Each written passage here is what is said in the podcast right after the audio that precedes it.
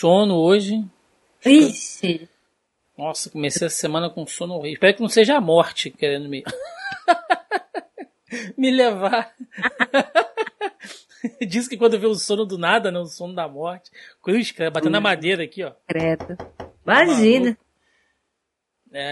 Estamos aqui naquela ansiedade, na última semana de eleição, ninguém aguenta mais, gente. Pelo amor de Deus. Nossa, nem me fala. Não aguento mais. Ai, É uma briga política muitas vezes desnecessária. socorro, cara. Você tá na internet, é só briga política. Eu vou entrar aqui pra ver o pessoal falando sobre filminho de super-herói. Aí chega lá, é brigando também. Pelo amor de Deus, gente. Parem com isso.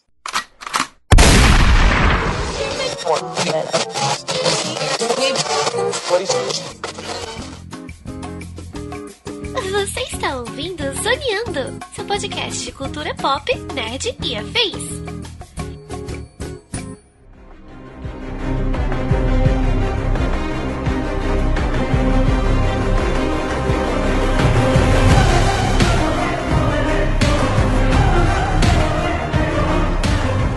E começa mais um Zoneando Podcast, o seu podcast sobre cultura pop nerd e afins, meus amigos. E aqui, hosteando este programa, aquele que não aguenta mais bater palma pra maluco, falando groselha sobre filme de super-herói, estou eu, Thiago Almeida. Juntamente comigo ela que não perde oportunidade nunca, jamais, de falar sobre homens gostosos em roupas colantes, Carol Tibe Martins. Homens idosos, porrada, tiro e bomba é tudo que a gente quer. A gente não. Eu concordo com ela. Não, eu quero. Eu quero, claro. Então esquece. Já fui, já perdi na votação. É, E fechando a mesa de hoje, ele que vai quebrar um ciclo de só falar mal de filme da DC em podcast, o cara mais super soda da internet, Caio Hansen. E aí, eu sou o Caio Hansen e eu gostei de um filme da DC. Olha só, você não ficou Olha- decepcionado, cara? Não, ainda falei que meio num negócio meio ASMR aqui, que eu gostei, cara. E ó, mais uma mensagem antes de começar. Tem política no seu filme de super-heróizinho sim, hein? Engole Ah. essa. Pois é, meus amigos, estamos aqui reunidos esta semana para falar sobre Adão Negro, o filme que veio com a promessa de mudar a, a balança de poder no universo DC nos cinemas com The Rock ali no papel de Ted Adams. Será? Será que esse filme realmente será um marco inicial aí para um novo universo DC? É sobre isso que vamos falar no programa de hoje, portanto, sem mais delongas e vamos ao cast.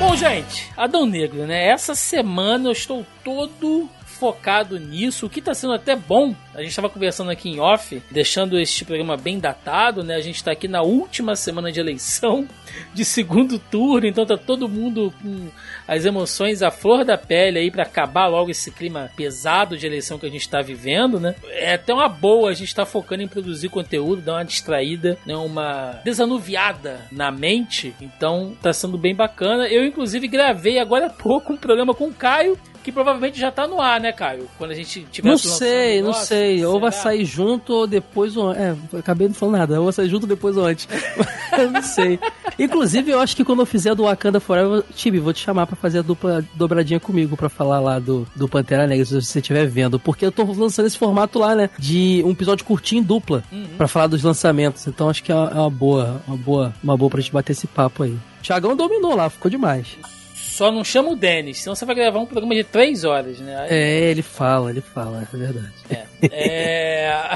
Mas então a gente vai falar sobre o Adão Negro hoje, gente. Acho que a gente pode começar, antes de falar diretamente do filme, falar o que envolve o filme. A gente tem discutido, né, Tibi, esse ano inteiro, lá nas nossas lives aí, nosso público aí, a galera que acompanha a gente toda semana lá no YouTube, toda quinta-feira a gente faz a nossa, nossa live da semana, um girão de notícias. O Caio, inclusive, já participou lá com a gente, gente algumas vezes. E a gente tem cobrido, Tibi, todo esse processo de compra barra fusão, né, entre a Discovery e a Warner e todas as mudanças que vieram. A gente fez uh, aquela live basicamente explicando quais seriam os planos dessa nova gestão da Warner, com o David Zaslav ali querendo implementar novos planos para todas essas franquias, né, para todos esses produtos e principalmente o universo DC, dar uma reformulada, procurar uma espécie de Kevin Feige, eu estou usando os termos que o próprio David Zaslav usou lá na, lá na reunião, tá, gente? Lá na coletiva que ele deu depois falando sobre as novas diretrizes. Não estou fazendo comparação Marvel DC aqui, não. O próprio CEO da Warner, da, da Warner Discovery agora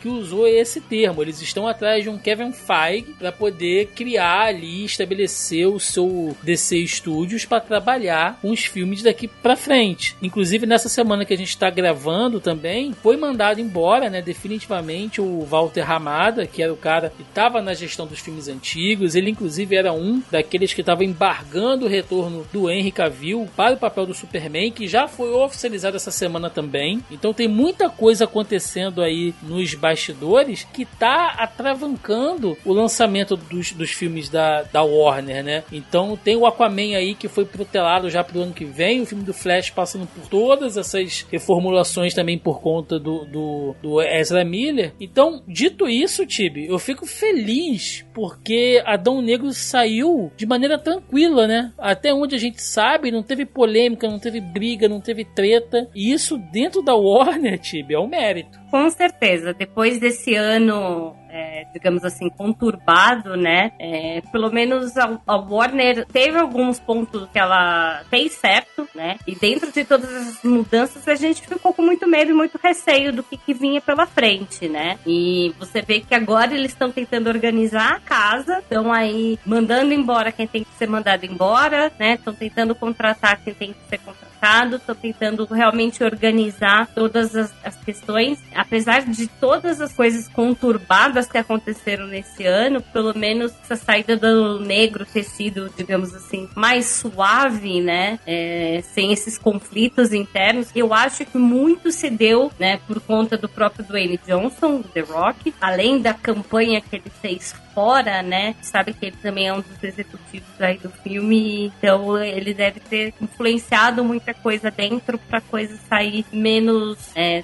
assim. Ou deve ter ameaçado a galera na porrada caso não fizesse o que ele queria. pode ser, pode ser também. E aí eu vou até repetir algumas coisas que eu falei lá no podcast com, com o Caio, mas meio que não tem jeito. É bom, né, Caio, ver um cara como o T-Rock, que é um showman, e não vou entrar no mérito aqui da capacidade interpretativa do cara como ator. Não, acho que nesse momento isso não é importante. É importante ter um cara que abrace a ideia e tire esse gosto ruim que tá, sabe, essa aura pesada nos filmes da DC, que eu sempre faço questão de ressaltar, Caio, não tem a ver com os personagens, não tem a ver com a gente gostar ou não desse universo. A gente ama o universo DC, né? Essas complicações envolvendo contrato, ator que fica doido, né? Briga judicial de casamento lá com Johnny Depp e a Amber que prejudica o filme do Aquaman. Então, é uma caveira de burro, né, velho? Que foi enterrada aí, uma maré de azar fudida. E aí ver um cara como o The Rock, é importante ter um cara que seja esse, esse showman, porque Uh, isso agrada os fãs também, né? Isso dá uma segurança de que o projeto vai rolar, vai acontecer e não vai ter treta. Eu acho que o grande problema da DC até hoje, que vira essa bola de neve, é o fato de que a gente teve um. um... Começa que tiveram escolhas assim estéticas que já, já, eu já não gostava, mas o grande problema foi que não deixaram um projeto que se iniciou e ser concluído, né?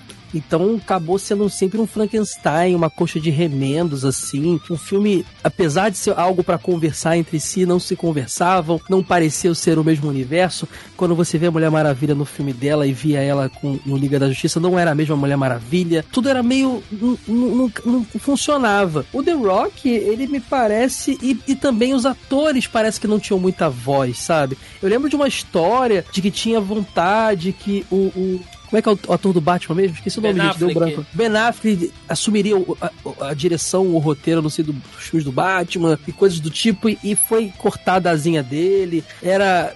Quem mandava eram só os executivos, a parte criativa não tinha voz nenhuma o que fizeram com o Snyder depois que ele foi cuidar é, da, da saúde mental dele com a morte da filha foi sacanagem também. Então, assim, você vê que, os, que, que a parte criativa ficava de lado. Mas o The Rock, talvez por ele ou pela Discovery, que é quem manda lá agora, tá tendo voz. E mesmo que ele não seja a pessoa ideal para se comandar um filme de super-herói, ele me parece aberto o suficiente para respeitar o que os especialistas de roteiro estão dizendo e ao mesmo tempo ele tem voz para dizer não, vamos, vamos assim que tá, tá, vai dar certo. E os executivos respeitam ele, ele tá seguindo. Afinal de contas, ele é o Schwarzenegger dessa geração, né? Ele vende filme pra caramba. Quem vai Sim. discutir com ele? Então eu acho que não sei se é a, o que eu queria pra DC, mas eu acho que é o melhor que eu já vi da DC até agora, é esse cenário que tá se construindo. Muita gente ficou chateada, inclusive você, quando a, a Discovery começou a cortar coisas, e eu entendo, mas talvez seja bom, Thiago. Talvez o, o, o, que foi cortado não tivesse bom, fosse um produto bom. Que a, a Warner lançava por lançar. Eu acho que as coisas vão funcionar melhor agora, eu tô com essa esperança. Sim, sim, estamos todos aí, né?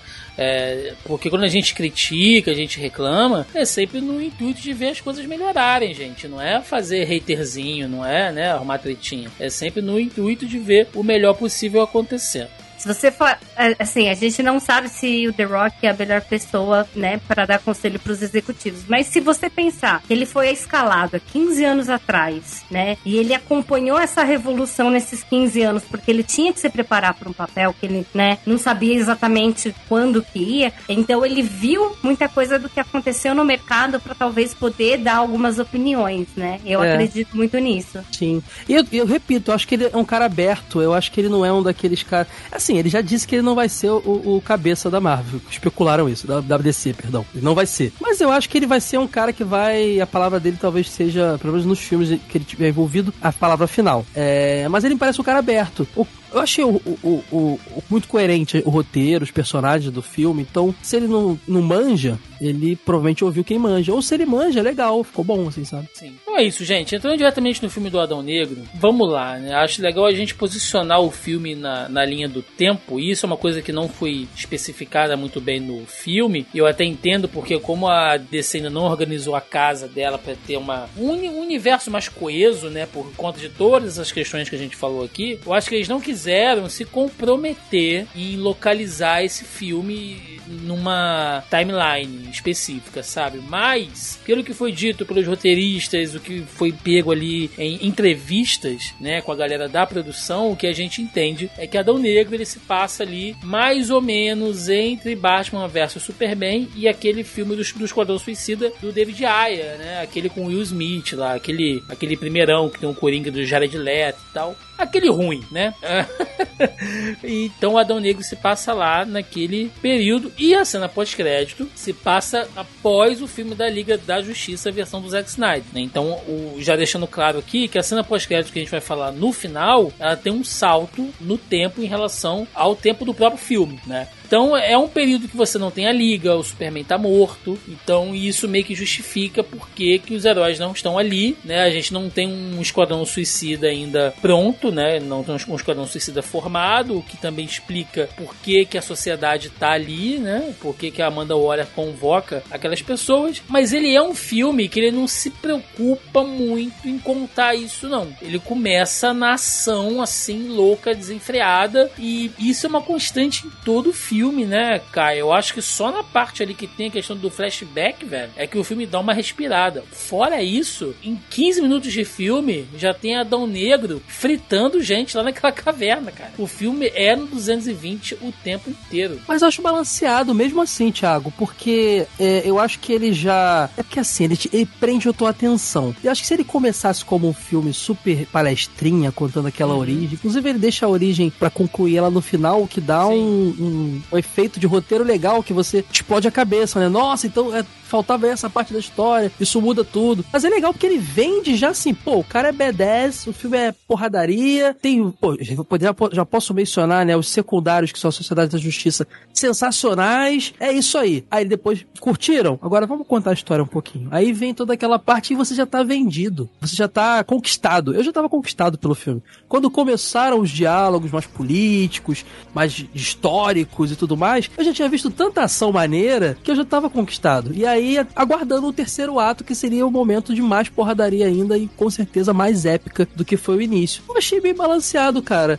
Eu não sei explicar, mas eu achei esse filme muito redondo, sabe? E eu Uhum. geralmente não sou um cara de elogiar é, é, os filmes da DC, né? Mas eu tô muito feliz com Você esse tá se filme. sentindo culpado em gostar, né, cara? É verdade. Eu tô um pouco. Eu tô, eu tô um pouco.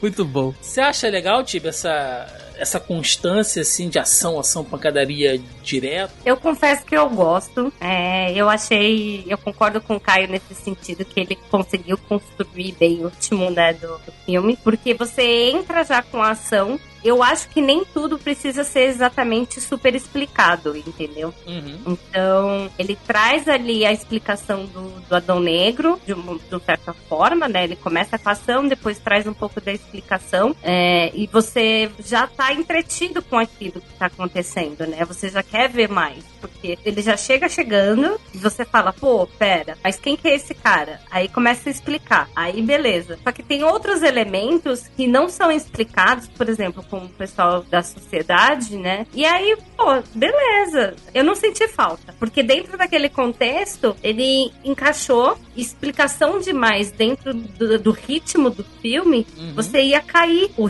o ritmo, né? Você tem que parar pra pensar que, assim, o começo do, do filme é o que vai meio que ditar o ritmo do filme inteiro. E aí foi ju- justamente o que ele fez. Ele começou num ritmo alto e frenético, que você começa a colocar muita coisa no meio, que seja muita história, né? não, não digo muita história, mas que seja muita explicação, volte para um ritmo um pouco mais fraco, você perde, você perde quem tá assistindo ali, porque ele quer manter aquele ritmo frenético, né? Fora, Tibi, que esse lance dele, dele não dar aquela explicação toda no início, da origem e tudo mais, dando migalhas, que eu acho que tem três momentos que ele conta o passado do personagem. Tem aquele primeiro que a gente acha que é aquilo, aí tem um segundo que aprofunda um pouco, e no terceiro que é aquela explosão de cabeça que a gente vê que não é nada daquilo. Isso é legal porque me prende também, de tipo assim, ele tá me entregando aquilo ali devagar e eu quero ver o que é aquilo ali, o que é aquilo, o que, que vai ser aquilo ali, quem é aquele cara, por que, que ele é assim, entendeu? Não entregar de uma vez e ter tanta ação legal entre esses momentos de explicação, eu acho que foi muito inte- inteligente. É um filme de duas horas, né, gente? Que eu não senti passar como fosse, sei lá, meia hora, assim. Foi muito divertido. Foi muito fluido. E ele é. É. um filme bonito, assim. É- Bonito. Ele, ele sofreu alguns atrasos, né? Ali pra dar uma remodelada e tal. A gente tá nesse período aí que muitos filmes de herói têm recebido críticas por esse acabamento, né? Da questão de CGI, de efeitos e tal. Isso tem a ver até com um certo excesso de trabalho ah, de muitos estúdios que- que- que fazem né, essa, essa parte de efeitos especiais e computação gráfica, enfim. Mas o Adão Negro tá redondo assim, velho, sabe? Todas a- as cenas onde ele tá usando lá os superpoderes, tá tudo muito, muito crível. As cenas escuras, eu acho que favorecem ele por causa dos poderes elétricos, o olho Sim. dele incandescente, né? Aquele raio no, no peito dele também tá sempre iluminado. Então, é, seja no escuro ou à luz do dia, e temos boa parte do filme que é na luz do dia mesmo, então, sabe, não tá escondendo efeito ruim, não, tá mostrando tudo ali. Eu achei que ficou realmente muito bom. Inclusive, até certas decisões criativas ali da direção, como slow motion, que às vezes parece que é um filme do Zack Snyder, né? É, mas aí- mas-.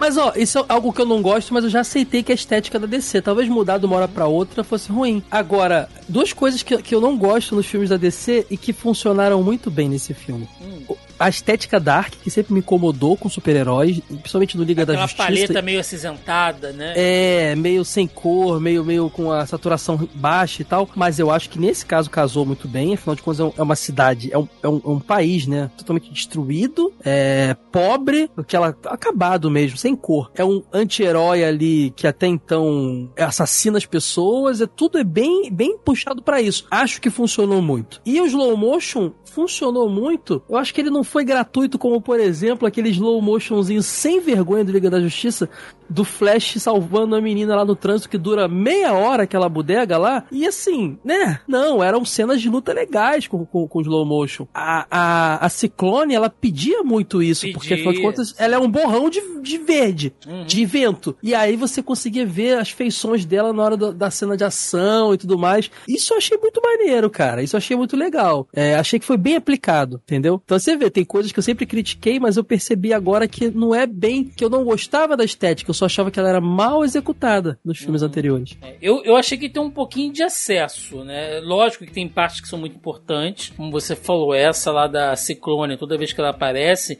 e visualmente é muito bonita, né? Tem um cabelão, e é colorida, e vem rodopiando, acho que funcionou. E uma hora ali que o Adão Negro faz uma coisa meio, meio Mercúrio, meio Flash, né? Que ele tá se movendo em super velocidade, então acho que funciona e tal. Mas às vezes, às vezes eu achei também um pouquinho exagerado. Não é um defeito, tá, gente? É só realmente fazendo um comentário aqui. Mas acho que isso, em contração do filme, acho que não, não desabona em nada. É, eu acho que a maioria das utilizações foram bem aplicadas. Teve um ou outro ali Sim. que poderia ter acelerado um pouquinho, né? Uhum. É, talvez até um pouco no começo. Tiveram algumas cenas assim um pouco mais exageradas, mas não foi nada que eu achei que atrapalhou a dinâmica do filme. Falar em dinâmica, é, o próprio The Rock, como Adão Negro, acho que visualmente tá incrível, né? A gente não, não precisa entrar muito nesse mérito, não. Inclusive, no, no final, quando ele muda de uniforme, né? Fica uma coisa um pouco mais limpa ali, tá, tá, tá realmente impressionante. Posso falar uma curiosidade rápida? Claro. A maioria do- dos filmes, né, de super-heróis, geralmente eles fazem a roupa com uma roupa um pouco mais dura, né, e geralmente eles colocam enchimento para poder dar essa impressão de, de ser grande. O, o The Rock, ele falou que ele não queria nada disso, então o que você vê é a roupa dele em cima do corpo dele.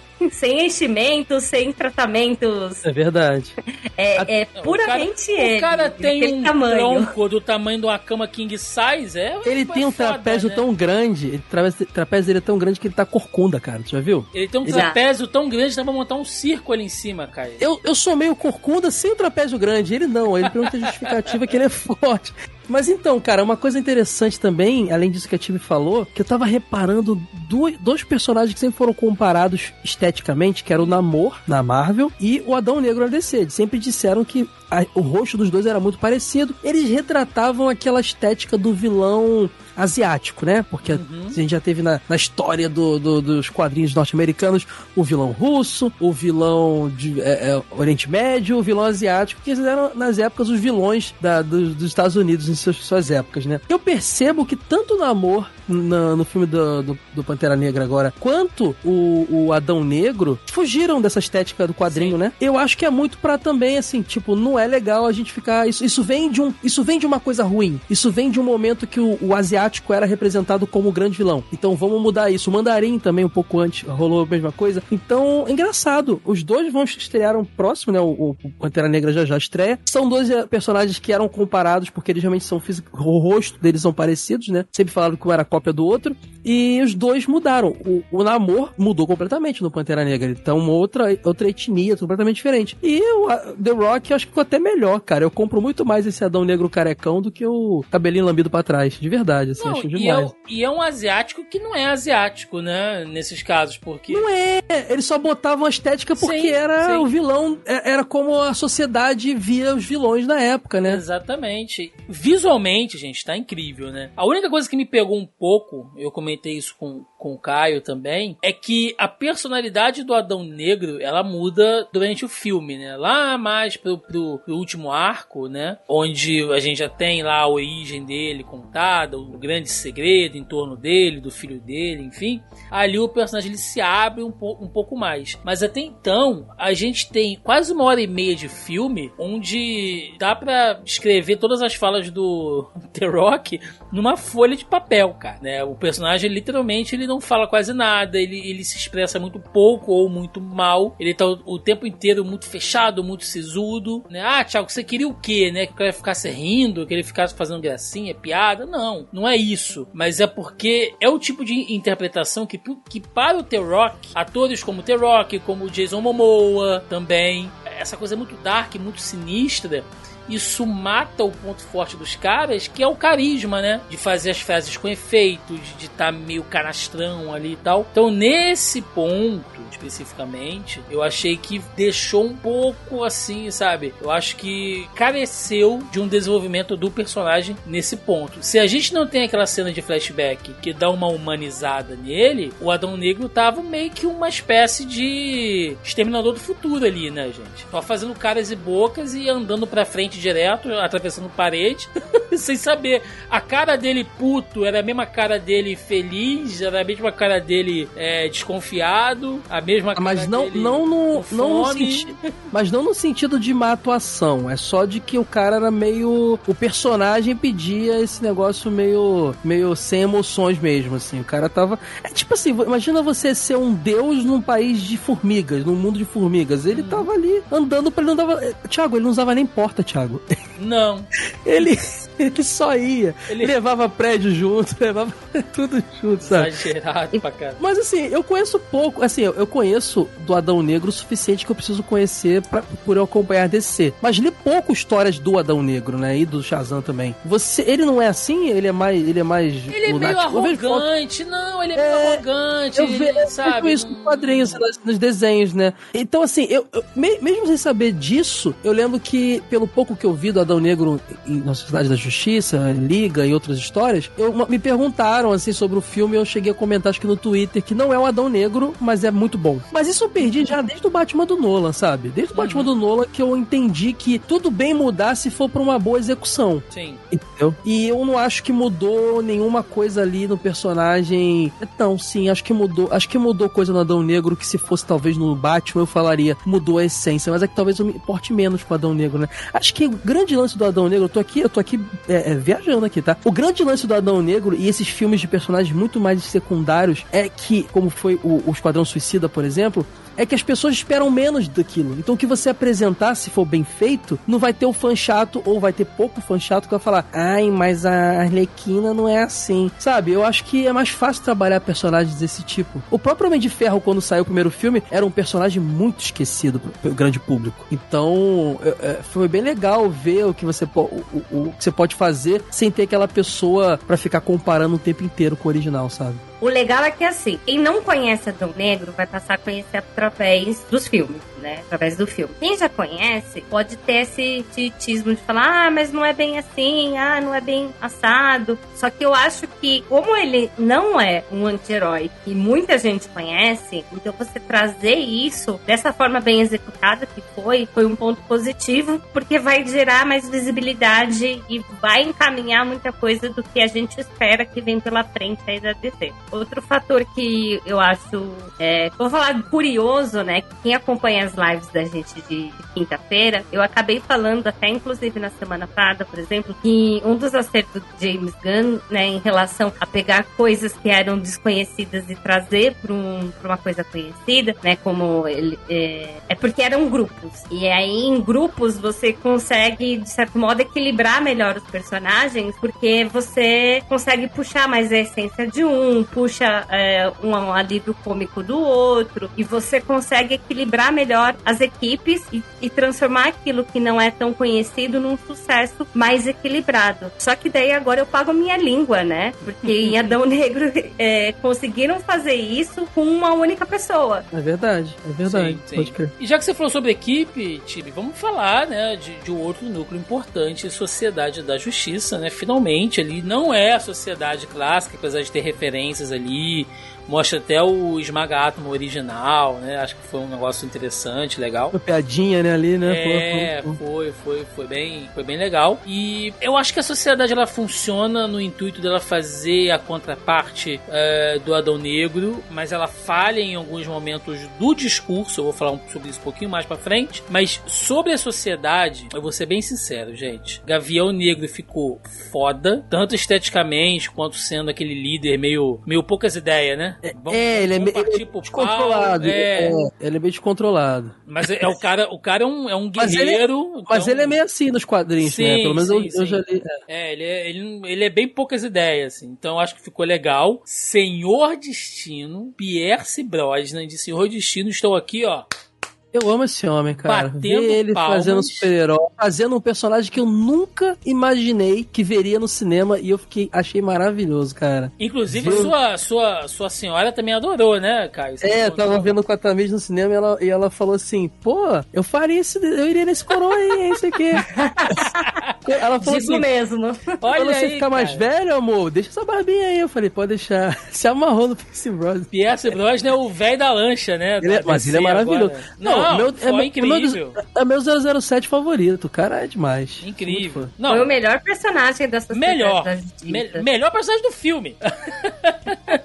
Não, cara, tá assim, incrível, fantástico o uso dos poderes da ilusão, né? Até ele com o uniforme eu achei que em algum momento pudesse ficar meio cafona, sei lá, mas não, cara, ficou legal, né? E o Percy Brosnan coloca um pouco ali de profundidade no personagem, traz um pouco de atuação. Então, cara, incrível, assim, os dois Ele tem, não, ele tem uma importância essencial pra que a história se acabe no final feliz. Sim. É ele Sim. que salva meio que o dia, né? Então, assim. O grande problema aqui é que aí eu fico na dúvida, tá, gente? Pensando bem agora, sem querer ser injusto com o filme. Se pelo fato do Gavião Negro e do Senhor Destino terem ficado tão bons, né, e, e terem tido uma participação tão eficaz na história, isso acabou apagando o Esmaga Átomo e a Ciclone, ou os dois realmente não funcionaram dentro da, da equipe, sabe? É, a Ciclone, ela tinha o, o papel meio de ser ali uma super gênio, ela é vendida assim, né, já que os poderes dela não, não, não são assim tão relevantes, né, e ela nem faz nada grandioso com eles no filme, mas ela é vendida como uma espécie de super gênio que não faz nada muito genial, e o Esmaga Átomo, que teoricamente seria a força bruta da equipe, mas funciona muito mais como o alívio cômico, que ao meu ver não é tão cômico assim, né, meio constrangedor até às vezes. Então, é, ficou uma sociedade, ficou uma sociedade da justiça de dois. É a dupla da justiça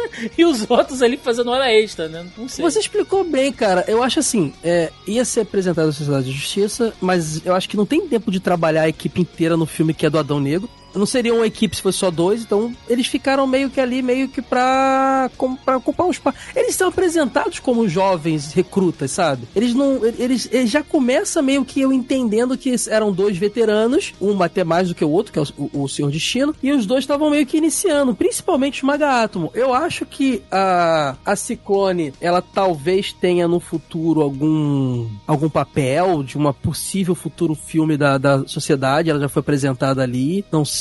Ou talvez tenham usado ela exatamente porque dentro da sociedade de justiça, dentre as mulheres, ela tem- teve menos, te- acho que teve menos tempo de equipe, menos destaque, porque poderia ser a Poderosa ou a Canário Negro, mas não queriam queimar essas dois personagens com um papel mais secundário. E eu já acho que, apesar de você não ter achado tanta graça no Esmaga Átomo, ele tá lá pra isso e o cinema que eu assisti riu pra caramba, sabe? Se você não achou tanta graça, o problema é seu, né? Você- Que isso, né, cara? Porque, por exemplo, eu odeio as piadinhas do Hulk com o Loki no primeiro Vingadores. Eu não acho que o Hulk, afinal de contas, ainda não era o Dr. Hulk, ele não estava controlado naquela época. Fazer piada, ou o Loki, que é, quem sabe quem é o Loki, a gente viu o Loki sendo explorado depois fazendo piada, naquele momento ali, encaixou muito bem, sabe? Mas deu certo, né? Então, assim, tem coisas que às vezes eu, eu, eu entendo que não é pra mim, mas que pro bem geral da nação tem que ter, né? Que é esses personagens assim. Agora, eu acho que é isso, cara. Eu acho que eles precisavam ter uma equipe, mas desde o início não era intencional que toda a equipe se destacasse, então em vez de botar a Poderosa, a Canário Negro, entre outras mulheres da, que fizeram parte da sociedade que tem mais destaque, botaram a Ciclone, que era uma personagem que foi a, a substituta do, do Tornado Vermelho, né? E tudo mais e tal. E exatamente pra ela ficar mais apagada mesmo, que é uma pena, porque eu gostei muito do personagem. E, e é isso, acho que é isso. Eles já são apresentados como recrutas, né? Então não me incomodou, não. Eu esperava isso deles. E você, Eu ia falar assim, Thiago, você gosta do humor de Churruque, mas não gostou do humor do Esmaga Átomo? Como assim? São humores, humores Ah, mas eu concordo com o. Thiago. O She-Hulk tem um humor mais inteligente, Cara, acho. Mas... nossa, She-Hulk eu Esmagar gostei. átomo é tropeçar e cair em cima do cara, tá ligado? É meio que isso. É abrir não, a mão são humores e. diferentes, mas é, é, o do Esmaga Átomo, é, eu acho que assim, uma das coisas que você tem que parar pra pensar no filme é que não é um filme para você pensar muito profundo, né? Uhum. E aí ele traz esse humor assim mais bobo e leve, mas que não é um bobo que te faz se sentir idiota, entendeu? É simplesmente engraçadinho, né? E é divertido nesse sentido. Óbvio que não adianta comparar banana com maçã, entendeu? Mas é porque era só pra zoar com a cara do Thiago mesmo. porque esse Hulk tem umas piadas que não desce.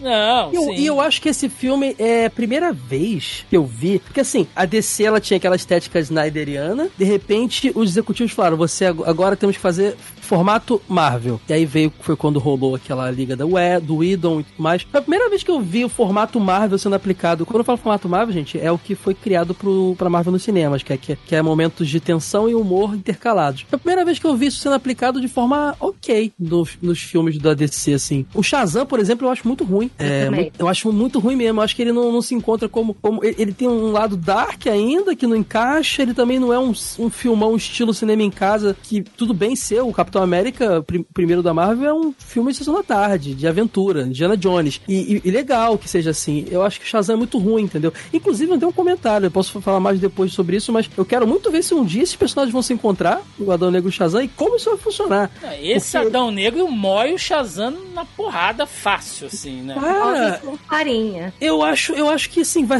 eu acho que a chance de dar. Tanto é que no final, a gente pode até adiantar um pouquinho, quem aparece ali pra encarar ele não é o Shazam, né? Não, não tem como. Porque não, ia ser muito cômico ele aparecer ali. Esse Shazam tem que ter alguma mudança no próximo filme dele. Porque se ele continuar nessa pegada aí, super pastelona lá, super filme Quero Ser Grande, né? Ele parecia o filme Quero Ser Grande Uhum. que- do, do- do Tom Hanks. Ele continuar nessa pegada, não vai nunca encaixar com, com o Adão Negro. Uma coisa que eu gostei nesse filme e carece um pouco, tá, gente? de- se for comparar aí com outros exemplos que a gente teve no próprio universo DC, mas a Marvel também, de vez em quando, pega por isso também, que é o vilão, né? E eu, particularmente, gostei do vilão do filme, porque um filme de super-heróis, gente, principalmente. Isso vale pra qualquer filme, tá? Mas principalmente pra super-herói, onde você trabalha com a jornada do herói, é, se você não tem um vilão conciso, um, um vilão bem construído, ah, isso prejudica muito o filme, porque ele pode ser completamente ah, aleatório, ou ele pode não apresentar um desafio à altura lá pro protagonista, né? E, e se você não, não compra a ideia do vilão, tipo, ah, eu entendo que o cara tá fazendo isso porque ele é egocêntrico, porque ele é um maluco, porque ele tá tomado pela raiva, pelo lado negro. Se você não compra essa ideia, é que você acaba achando que não faz sentido o que o cara tá fazendo, né? É uma das críticas que eu faço, por exemplo, ao filme da Mulher Maravilha 1984, assim. O personagem, o vilão ali, apesar de eu achar o Pedro Pascal maravilhoso, né? O vilão dele tá completamente avulso. Agora, o Sabak, eu achei que ele funcionou, eu achei que é bem construída a coisa, a gente vê a origem dele, que é a coroa, que é o artefato, foi criado e que para aquela coroa ser criada, é, milhares de pessoas foram escravizadas, morreram, então tem um peso dentro da história. Todo momento você para com a sombra de que se eles perderem aquele artefato, ou dependendo de quem usar aquilo ali, vai trazer um grande desafio. E no final, logicamente, né, que o Adão Negro é mais forte que ele, mas ele oferece um certo nível de desafio e visualmente ficou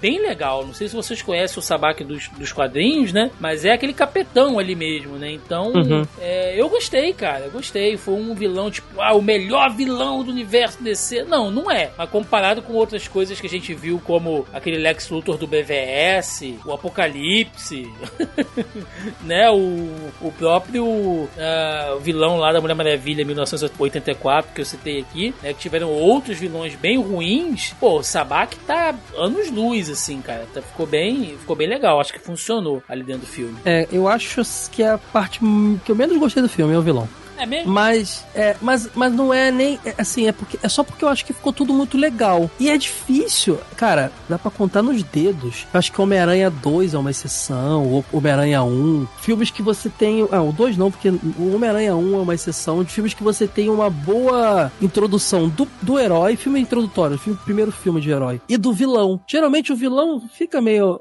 largado mesmo, né? E eu gostei da motivação do cara, o cara ser um traidor, e no final você descobrir que o cara. Toda aquela história lá que o cara é um descendente do, do rei traído no final e tal, no passado. Mas dali em diante foi tudo muito rápido, assim, sabe? Ele se transforma naquele monstrão, já tem todo o poder, assim. O que não é ruim. É, é quadrinho, super-herói, é isso que eu espero mesmo. É só que é o que eu menos gostei, porque todo o resto é muito melhor. Até os personagens secundários da sociedade eu acho mais legais do que o vilão, entendeu? É para mim, eu sei que ele é assim no quadrinhos, é um diabão genérico, tá? É um diabão genérico, assim como foi o vilão do Liga da Justiça lá, o, o eu nem lembro mais, é Lobo, como é que é? Lobo da Steppe, assim como, é, assim, assim como outros personagens que assim tava ali porque tem que ter um vilão e tal, e no próximo filme talvez já com o personagem introduzido a gente consiga fazer um vilão mais detalhado, sabe? Não é ruim não, só que todo o resto é muito mais legal. O que, que, você achou, Tibi? Eu concordo que foi um pouco corrido, né, a revelação do, do vilão, mas eu achei que super explicou de uma forma fácil de entender e, e compreensível para focar justamente na parte da batalha, que era o que a gente queria ver, né? E uhum. eu achei que esteticamente ele ficou muito bonito. Talvez pudessem ter aprofundado um pouco mais aquela questão, né, dele dos outros demônios que influenciam ele, né? Porque, se eu não me engano, ele é a junção de nove demônios, uma coisa assim, não é? É tipo os magos que, que deram é. poder pro Shazam. Não, não, pro Padão Negro é a mesma coisa, só que são os demônios, né? Que ele fala lá. E quando fala o nome de um demonião lá, sei lá, são ele vira. seis, são seis demônios. São seis tem toda essa questão, mas eu acho que eles focaram muito mais na, na parte da ação, que foi o, o grande destaque do, do filme, né? Essa parte de ação mesmo. E para trazer as reviravoltas e a gente, a gente queria ver ali para acabar, né? Toda a questão da jornada disso. Tinha que ser realmente um vilão é, extremamente poderoso. É verdade. Assim como foi, porque senão, tipo, se fosse um vilão que a Sociedade da Justiça conseguisse resolver, né? Não ia ter sentido para trazer o Adão Negro de volta para a batalha, né? Então precisava ser alguém meio que pau a pau com o Adão Negro para conseguir dar um certo desafio, né? Que nem a gente estava falando do Stephen Wolf. Superman chega ali e come o cara com farinha, entendeu? Ah, acabou, acabou. E Superman, acabou. Superman voltou, o filme acabou. Não tem mais o que ele enfrentar. E nesse é. caso, não. O Adão Negro volta, né, da, da prisão. Ele tem que enfrentar. Beleza, né? Mas você vê, óbvio que a gente sabe, né, quem vai ganhar essa, essa história, mas tem ali um certo desafio, né? Então eu achei isso muito interessante nesse sentido. Mas você sabe que eu critiquei, vilão critiquei, né? Eu quis dizer que de, todo, de tudo que eu vi lá, o mais simplesinho foi o vilão. Não, mas você falou uma... que é uma merda. Você falou que o vilão Não, não, é eu falei merda. que eu gostei. Mas eu gostei de uma coisa muito legal, Thiago, que é. Cara, esse filme ele é cheio de explosões de cabeça. Sempre que você acha que uma coisa é uma coisa, não, não era bem assim. Quando você achava que o, o Adão Negro era o escolhido, o campeão lá do passado, não, era o filho dele e ele foi, ganhou o poder para ter a vida salva. Quando você acha uh, que quem vai morrer é o Gavião Negro, não, na verdade é o Doutor Destino, mas sim, é o Gavião Negro também. Então toda hora tem umas, umas, umas quebras ali de, de expectativa que, que acho que chegou até perto de ficar cansativo, mas não, ficou no limite. É, e na hora do vilão lá, quando ele vai se transformar, todo aquele circo que ele armou, sequestrando o um menino e tal, não é porque ele queria se ter, ter a, a, a, coroa pra se transformar. Ele precisava morrer e ir pro inferno. Isso me pegou muito, porque eu falei, cara, ele, ele armou a morte dele. É, porque ele ia pro inferno com a coroa para poder se transformar. Então, assim, é um negócio que, que no, fez com que aquele vilão que poderia ser mais, ter uma, uma origem mais genérica, até que não, foi interessante, sabe? Eu acho que esse tempão que esse filme demorou para sair, ele teve refilmagem, vocês sabem? Se teve mudança de alguma coisa? Refilmagem eu não lembro se teve, mas eles mudaram alguma coisa lá na montagem do filme, sim. Porque eu acho que serviu para amadurecer algumas coisas ali. Talvez. Ó, essa parte aqui, gente, tá muito xoxa, muito sonsa. Vamos botar um, um, um, plotzinho, um plot twist aqui legal? Vamos? Aquela parte ali também. para sempre deixar a gente naquela. Eu, eu, acho que eu assisti esse filme pegando, segurando a, o braço da cadeira, assim, sabe? De, nesses momentos de, de plot twist. Só por curiosidade, né? A gente tá falando sobre o Sabak. O nome dele é um anagrama, né? Pro nome dos demônios demônios Satan, né, Satã, Ani, Belial, Beuzebu, Asmodeus e Crateis. É, assim como o Shazam também. É, só os Camunhão, no caso. É, assim, assim, assim, como o Shazam também, né? É, é, eu não lembro agora, mas Salomão, não sei o é. que, Hércules, também são é, figuras mitológicas aí de várias, de várias nacionalidades, de várias culturas, né? Também são demônios aí de várias culturas também que formam o poder dele. Esse filme, ele trabalha com subplots, né? Tem a questão do, do antimaniqueísmo, que a gente conversou também lá no podcast do Caio, e tem a questão política. E aí, gente, né, nessa hora que. Eu sei que aqui não tem, a nossa audiência é qualificada, mas sempre tem um ou outro desavisado que vem, ah lá, já vai misturar política Thiago, com, Thiago. com, com super-herói. eu fiz um TV de tubo lá no Jogo Velho, meu outro Ah. podcast, sobre Capitão Planeta. E nós dissemos que era um desenho muito legal nos anos 90, que traziam mensagens ecológicas que poderia continuar rolando hoje desenhos assim. Aí veio um cara comentar: Estou parando de ouvir esse podcast comunista. Esse host é claramente comunista. Sim, mas eu o só falei. Capitão Planeta é, é- é- ele é formado Não, por ecoativistas, caralho. Mas eu tinha que ter falado que eu- era ruim, que eu que tinha que ter, que ter que desmatar mesmo. O Capitão Planeta é vilão. É isso que eu tinha que ter falado. Não podia falar que a mensagem era boa. Então, Ainda é, bem sempre, que isso daqui é um podcast. Se vocês vissem minha cara agora. sempre vai ter essa galera. E eles Ele fazem que- questão de dizer que estão parando de seguir você, mas não estão, na verdade. Eles queriam o Capitão Emissão de Carbono, né? É o que ele queria ver ali. Não, e pior que tem um inimigo, o Capitão Poluição, né, na história. Então acho que eles, eles enxergam uma série diferente. Eles pensam que o Capitão Poluição é o herói e o Capitão Planeta é o vilão. Só pode. O cara assistiu tudo e não entendeu nada, né, mano? É impressionante. Não, o pior é pensar que a gente tá num, num momento que ecologia é pauta de esquerda e não pauta da humanidade. Da, tá humanidade, né? Pois é. O que, que tem a ver com economia isso? O que, que tem a ver? Porque esquerda é economia, a, a, a cerne, né? O que, que tem a ver? Não tem. Bom, É, mas... Tem a ver, mas tudo bem. Sim, mas é, é, a parte. Eu ia falar a parte ecológica. A parte política, ela é óbvia e evidente aqui, gente. Né? Adão Negro fala sobre uma nação, Kandak, que ela faz ali um- uma analogia a um país africano, né? Ele, ele tem uma pegada meio Egito ali, se você olhar até na própria geografia, uma coisa meio árida. É, e- eles têm aquele super minério lá que pode ser uma alusão também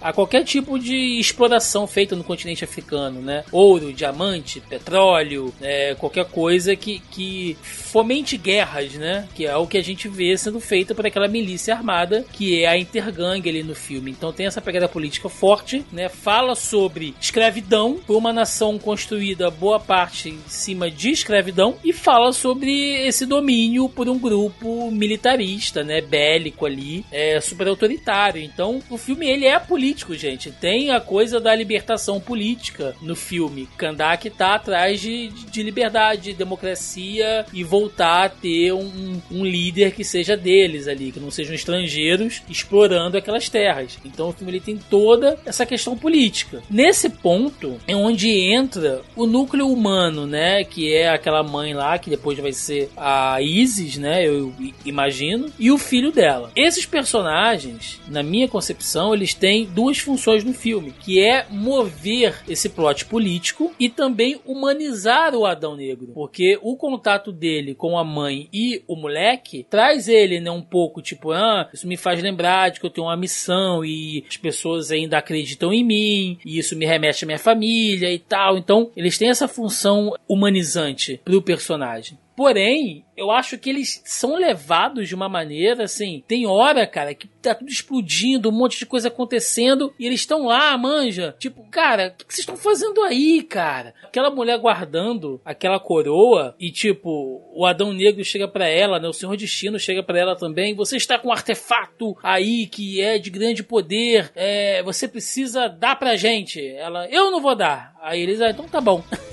tipo, porra, não, caralho, mete a mão, pega essa merda aí, isso vai invocar o capeta, Não, não, cara. mas tem, tem um motivo. Ó, deixa eu explicar. Eu, eu- eu vou defender essa mulher, essa, Vai essa- lá, essa- vai lá, cara. esse núcleo. Cara, primeiro que ela, ela é uma verdadeira Tomb Raider, ela é uma Lara Croft. É que o, o impacto dos personagens é tão grandioso que ela acaba ficando mais vulnerável porque só tem overpower. Sim. Mas ela, ela é a mulher que ela é. Ela invade. Invade, não, ela. ela ela entra em, em- em monumentos antigos, ela tá atrás de relíquias, ela é uma Tomb Raider, ela é uma mulher beleza, entendeu? Então eu eu acho normal ela estar no meio das explosões, ela tem uma missão de vida ali muito importante. Não, que não resta nada pra aquela sociedade, sabe, Thiago? Então eu acho que is- isso não me. Não, me não, não acho ruim ela ser tão corajosa e ela tá no meio daquelas catástrofes e, e corajosa e indo em frente, não. Talvez se fosse fazer um filme dela sem todos aqueles superpoderes, ela seria uma mulher que enfiaria porrada em um monte de capanga, que é uma Tomb Raider. Eu vejo ela dessa forma. E tem uma questão dessa parte da relíquia, é que a Sociedade da Justiça, eles são aqueles heróis escoteiros. Eles não matam ninguém, eles não vão sair abrindo a bolsa de uma mulher aí, eles vão pedir educadamente, primeiro. Eles tentam seguir os direitos humanos das pessoas. Mas aí tem uma questão muito legal, que aí foi o que mais me pegou nesse filme, porque mostrou que não é só um filme de brucutu super-herói, tem uma mensagem muito legal por trás, e é esse lance antimaniqueísta, né? Porque uhum. quando você vê a Sociedade da Justiça vindo e falando, olha, esse cara aí que vocês querem que seja o, o herói de vocês, é, ele, é, ele é destruidor, ele é do mal, ele é uma máquina de destruição. Aí ela, para conquistar seus objetivos, ele mata as pessoas. Ela fala, beleza, e por que, que eu vou achar isso ruim, já que vocês nunca fizeram nada por nós? Tem uma milícia aqui escravizando a gente há, há décadas, sei lá, quanto tempo, não lembro se, se quanto tempo que tava a Intergang lá, e vocês nunca fizeram nada. É aquele lance meio assim, é muito legal lá o governo norte-americano falando coisas bonitas lá e ajudando ONGs e tal, mas não vai lá ajudar os países do Oriente Médio que foram destruídos na guerra, não, assim, a gente sabe que tem, mas que na prática não tem esse tipo de ação, sabe? Uhum. Então, tira lá as tropas de lá do Afeganistão e o, e o, e o, e o Al-Qaeda volta com força. Então, esse lado social é meio que no papel. Esse, esse ah, somos do bem, eles são do mal. Esse, essa maniqueísmo. Eles falam, não, a gente tá destruído. Esse é o cara que, que veio para proteger a gente. Ele tem formas erradas de resolver, mas ele é o cara que tá protegendo a gente, saca? E isso eu achei muito legal. É, por um lado, é ruim que você tá ali é, romantizando a violência e tal, mas por outro lado, também você tá desromantizando esse heroísmo ocidental é, é, escoteiro que a gente sempre leu nos quadrinhos, sabe? Sim. Eu achei é um debate bem, bem interessante. Talvez se fosse mais explorado, deixaria o filme meio cansativo, entendeu? Mas que levanta uma, um, um, um, um tema pra gente debater como a gente tá fazendo aqui agora, sabe? Não Sim, foi um filme não, que eu... só passou, só passou e legal, porradaria, não. Não, eu, eu concordo 100%, 100 contigo que existe sim, tá? Esse, esse fundamento ali no roteiro. Os personagens trabalham isso. Eu só acho que às vezes é a mesma coisa do núcleo humano nos filmes dos, dos Transformers, manja. Tipo, o ah, mundo tá se é acabando. Não, o mundo tá se acabando e aquele personagem humano tá ali com um papel teoricamente decisivo. Você vê que, tipo, é, tá um pouco forçado, sabe? Mas não. Pra comparar o Shia LaBeouf, que é um, um Mauricinho lá, que é, é ter passado do cara, não sei o que lá, com a mulher que, pô, a mulher tá lutando ali, é guerrilheira pela então, vou comparar com o Mark Wahlberg, que é descendente do rei Arthur, e ele pode empunhar as espadas lá com os Transformers. Cara. Melhorou? Eu não sei porque eu não vi tanto Transformers assim, eu não, não assimilei as histórias. eu não consegui assimilar, eu cochilava em todos eles. Ah, meu Deus do céu, que crime. Tibi, você, o que, que você acha disso? Eu, eu entendo que esse arco humano é, muitas vezes parecia não ser tão interessante, mas assim, o fato dela ter sido badass em vários momentos e ter botado a ordem muitas vezes na situação, fora os plot twists que aconteceu, né? Você estava falando dessa hora que o Gavião Negro chega e pede para ela o, a coroa e ela fala, não tá aqui comigo, né? E realmente não tava, porque o filho dela já tinha o o Amon já tinha pego a coroa e vazado dali. Tibi, então... injustiça do Thiago, ele falou que ela disse não dou, e não foi essa frase. O Tibi tá certo, ela diz que não tá com ela. Ah, Ó, é. Thiago, você é sendo injusto, cara. Você é injusto, cara. Você, quando quer falar mal, você inventa fake news pra derrubar o que você não Olha, eu sou um hater, eu sou hater. Você é. e, e aquela cena que estão todos eles no avião, né, da Sociedade da Justiça, e ela fala, vocês vão trabalhar juntos? Sim! Põe o pau na mesa e bate e fala, ó, oh, importa as diferenças de vocês, vão trabalhar juntos sim para salvar meu filho, né? É, mostra, assim, essa questão da, da imponência que ela tem dentro do filme. Pode, às vezes, parecer um pouco exagerado, mas é, é justamente aquilo que o Thiago falou, né? Ela puxa um, um lado humanista do Adão Negro e, ao mesmo tempo, é, ela empurra a sociedade da justiça para fazer algumas coisas em relação a, a para compensar aquilo que o Caio falou, né? Ah, vocês não estavam aqui quando a gente precisava. Então agora vocês vão compensar isso fazendo o que a população precisa, né? Uhum. Então, já que vocês resolveram aparecer, então você tá, né? Ah, beleza, vocês não querem que o, os capangas morram, mas então junte-se a nós pra tirar essa. É meio que uma ditadura, né, que eles vivem. Então... É meio não, é uma ditadura. É uma ditadura. Né? Militarista né? ali, é, é sim. Então, do tipo, vocês se juntam a gente pra, pra gente se libertar dessa ditadura. E aí aí a gente faz o Adão Negro não matar todo, todo mundo, né? Mas ao mesmo tempo eles falam, né? Ele tá protegendo a gente. Se tem uma outra forma melhor de de ajudar, que, que ajude. Então eu, eu acho, é a Adriana, né, o papel dela. É, uhum. Eu acho que o papel da Adriana, ele é muito importante, muito fundamental. E eu não sei se foi só impressão minha ou não, depois eu acabei nem pesquisando, mas eu achei ela muito parecida com a atriz, ou se não foi ela mesma, que fez a esposa do Adão Negro na, no flashback. Hum, não Nossa, sei, não, não sei, é. É, não sei te dizer agora, também não, não peguei essa referência.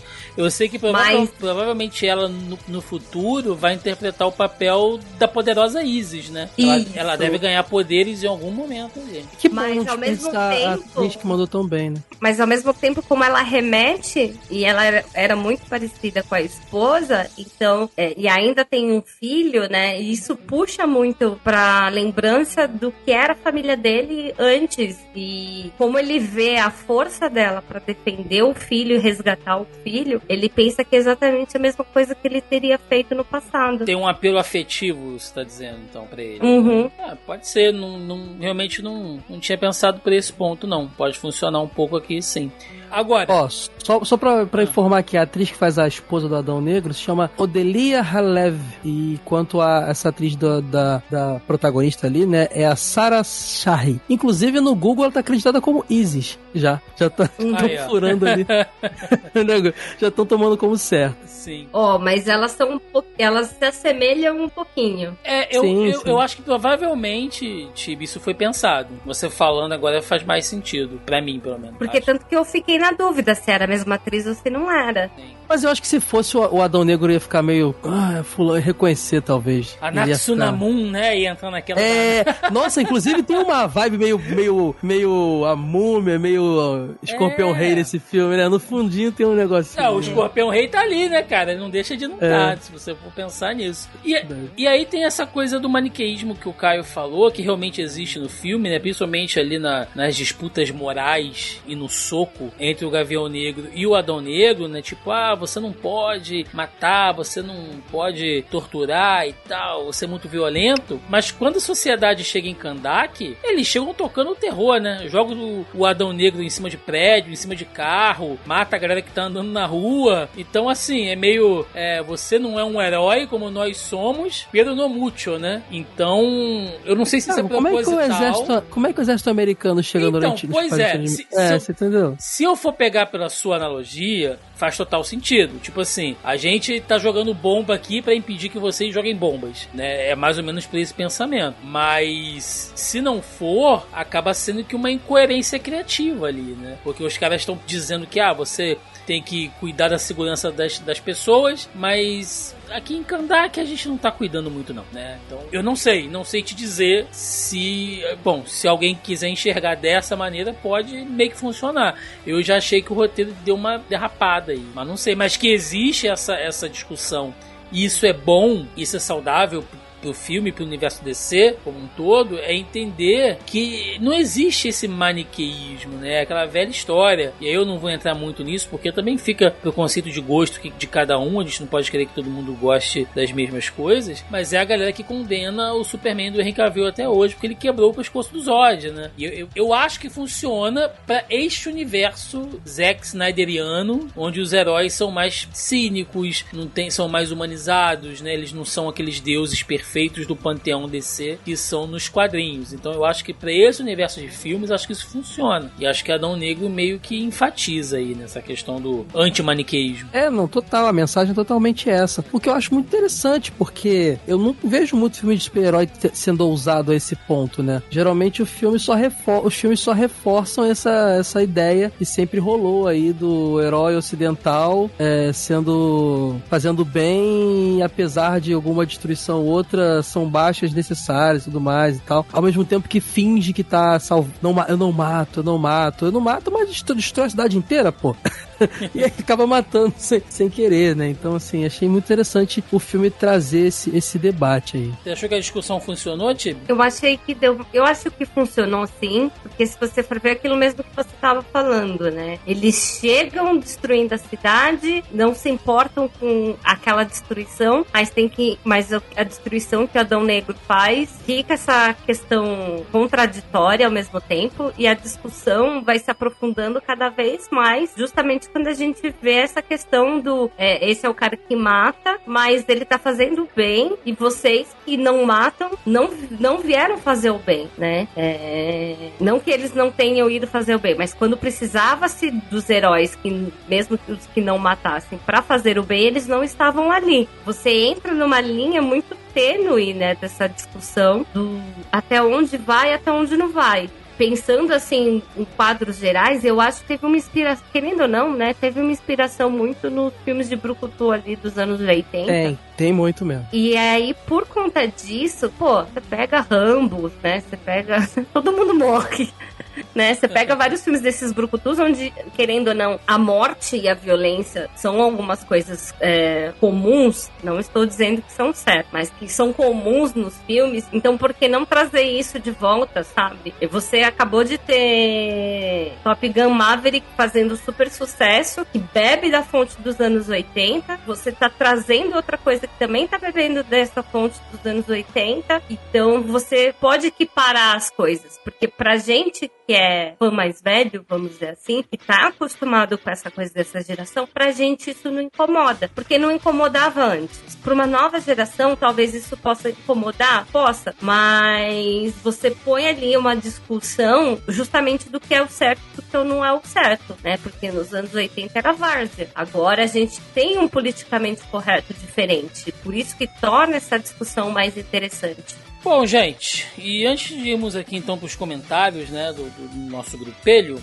cena pós-crédito tivemos ali o retorno, Henry Cavill aparecendo. Lembrando que hoje, no dia que estamos gravando esse programa, saiu já um vídeo. O próprio Henry Cavill lançou um vídeo nas redes sociais dele dizendo que sim, está de volta ao papel. Vai rolar aí o Man of Steel 2, né? A gente já tinha é. dito isso lá na live também. Enfim, né? Está de volta aí Henry Cavill oficialmente no papel do Superman. Vou deixar que vocês digam as suas impressões sobre a cena pós-crédito, o que, que, vocês acharam. Antes de comentar, então, Tibi, o que, que você achou? Você gostou? Funcionou? Aquilo veio. Será que essa cena entrou depois ou desde o início estava previsto isso? O que, você achou? Ah, em, em fica vivo, né? Óbvio que eu gostei. Não, eu já sempre, eu sempre falei que eu sempre quis ver mais, né, do super-homem dele, que eu achei super é, subutilizado, né, e que tem, teria muito mais para se explorar. Adorei a volta dele, isso é óbvio, entendeu? Mas uma das coisas que levemente me incomodou nessa cena pós-crédito é quais são esses favores, né, que a Amanda Waller tanto tinha para trazer o Super-Homem num flash desse. É, foi muito rápido ela falar. Então vou trazer é, quando Adão Negro fala, né, não tem ninguém neste mundo que neste planeta que possa me deter. Ela fala que vai trazer alguém que não é deste planeta, né? E aí ele chega muito rápido, né? Então eu, eu fica aquela duvidazinha assim, qual que era esse favor tão grande que ela tinha, né, para conseguir isso da Liga da Justiça, ou diretamente do Super-Homem, ou o, o quão forte que é esse papel da Amanda Waller hoje em dia nesse universo para ela, né, ter ali o, o Super-Homem num estralo, assim, né. Isso foi uma coisa que me deixou um pouco curiosa. E tu, Caio? Cara, eu fiquei muito empolgado, eu sou... Eu acho que o, o Cavill é uma das melhores coisas, assim, que a, desse universo DC, assim. Eu gosto dele, Superman, não me incomoda esse Superman meio deprê dele. Até porque eu acho que esse Superman que ele fez era um Superman, pro, o proto-Superman, aquele lance dele quebrar pescoço. Eu sempre vi aquilo como o ato que fez ele decidir nunca matar ninguém, foi ele ter feito aquilo. É que eu acho que ele não foi explorado depois. Ele não teve um segundo filme para virar o Superman que a gente conhece, sabe? Mas eu acho que dá tempo ainda, cara. Dá tempo. As pessoas estão dispostas a curtir. Dá tempo de fazer um filme do Superman 2 agora. A gente faz vista grossa pro que passou de ruim. Aproveita as coisas legais que estão saindo. Eu gosto, repito, da Mulher Maravilha desse universo. Eu gosto do Aquaman. Eu gosto do, do, do Batman desse universo. Apesar de que agora nem sei mais qual vai ser. Cada hora fala, falam que vai ser um Batman diferente. Eu tô muito empolgado, assim, eu tô muito feliz. Eu, eu falo muito mal da DC no cinema, Thiago, mas querendo falar bem. Eu sou esse fã chato que eu falei no início, sabe? Fica comparando com os quadrinhos, porque eu sou fã da DC pra caramba. Mas também não sou tão chato a ponto de, ah, meu Deus, Adão Negro mudou. Não, ficou bom. Então, assim, eu, eu acho que as coisas. Eu tô menos pessimista, eu tô achando que tudo tá ficando bem legal. Eu tô bem empolgado com o que vai vir por aí. De verdade, assim. Eu acho que. Eu tô empolgado com o Besouro Azul, porque eu acho que é um personagem que, se tiver a pegada que, que a lá Homem-Aranha, vai ser um filme legal pra caramba. Uhum. Um lance meio herói adolescente, sabe? Se meter em furada, tendo que ir pro baile da escola e, sabe, essas coisas assim. Uhum. Eu tô achando que vai ser legal pra caramba. Eu tô empolgado com um monte de coisa que tá pra rolar aí. Tô empolgado com, os- com esse lance que a Discovery falou, de que agora é, vamos dar atenção aos medalhões e deixar um pouco os secundários de lado, apesar de ter saído Adão Negro agora. Então, imagino que, como você falou pra mim, acho que em off, o Superman 2 vai rolar de verdade e tudo mais. Então, eu acho que, acho que as coisas vão melhorar sim. Acho que botaram ordem na casa, sabe? Bom, maravilha. O que eu posso dizer é que eu tô na vibe da Tibi e do Caio ao mesmo tempo, né? Porque eu gosto muito do Superman do Henry Cavill. Aliás, Man of Steel ainda é o meu filme predileto desse DC Universe. Meu também. Meu também. Dois. Ainda é meu filme. Defendo, saio no soco se precisar pra gente defender esse filme aí, porque ele é muito injustiçado, gosto de tudo dele. Até daquelas naves kryptonianas em formato de piroca eu gosto, cara. Esse filme é. Ui, delícia. Esse filme em formato de picas voadoras. Se você nunca viu isso. Ô, tá? Tibi, ele Esse é o reclamou. verdadeiro pica das galáxias. Ô Tibi, ele reclamou de filme com um cara gostosão fiando na porrada, mas a nave em forma de pica ele quer. Ele não sabe o que, que ele quer, na verdade, né? Não, jamais. Ele sabe o que ele quer. Ele só não quer assumir, né? Ele só não quer assumir, exatamente. Ele quer essa nave, ó. Sabe aonde? Que isso? Explodindo Krypton. Não, gente, mas é verdade, assim. Se você. Ah, você chama ele de Krypton? Ah, Se, vo-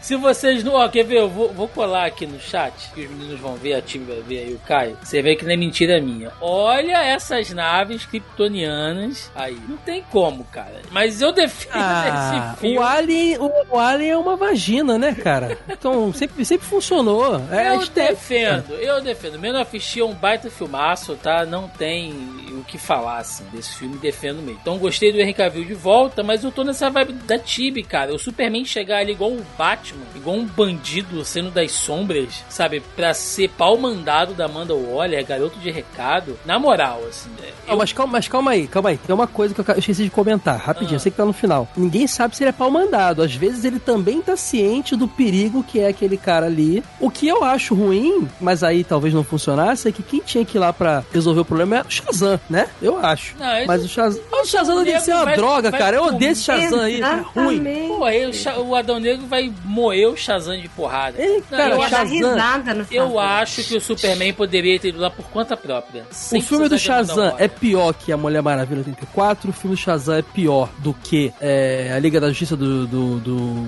do Whe- Whedon. É melhor do que um monte de. Pior do que o, o Batman vs Superman. É o pior filme da DC, é o Shazam, cara. Eu tenho problema com esse filme. Eu acho que o- Nossa, o, não, Su- concordo. o Superman poderia ter chego lá, entendeu? E, e só falado, Adão Negro, temos que conversar. Aí ia criar um hype, porque você não, não sabe se o Superman foi lá pra cair na porrada, se o Superman foi lá pra, pra trocar ideia, se ele foi pra chamar o Adão Negro pra Liga da Justiça, entendeu? Ia ficar em aberto, mas ficou Ele sempre bem... foi diploma... Ele sempre foi diplomático. Ele já se, ju- ele já se uniu ao Lex Luthor pra enfrentar o, o, o outros Ah, vilões. Mas então... eu, eu, eu, eu- nesse ponto eu vou ser chato, cara. Eu não gostei do tom, não. Eu Hum. achei que É. esse garoto de recado da Amanda Waller. Eu até cogitei, eu gravei um vídeo, provavelmente quando o podcast for ao ar já vai estar lá no canal. Que inclusive é, aquele Superman ali pode nem ser o Superman. Ô, louco! Pode ser, porque nós teremos O agora. Cyborg? Então, nós teremos um novo filme do Superman. E aí a gente precisa de um vilão à altura do Superman. E naquele momento ali, o Superman tinha acabado de voltar da morte. Então, ele estava ausente. Aquilo ali, cara, pode ser um clone que a Amanda Waller conseguiu fazer e de repente é, usando uma tecnologia, alguma coisa, e a gente sabe que o clone do Superman em algum momento acaba virando bizarro, então poderia ser um vilão pro próximo filme,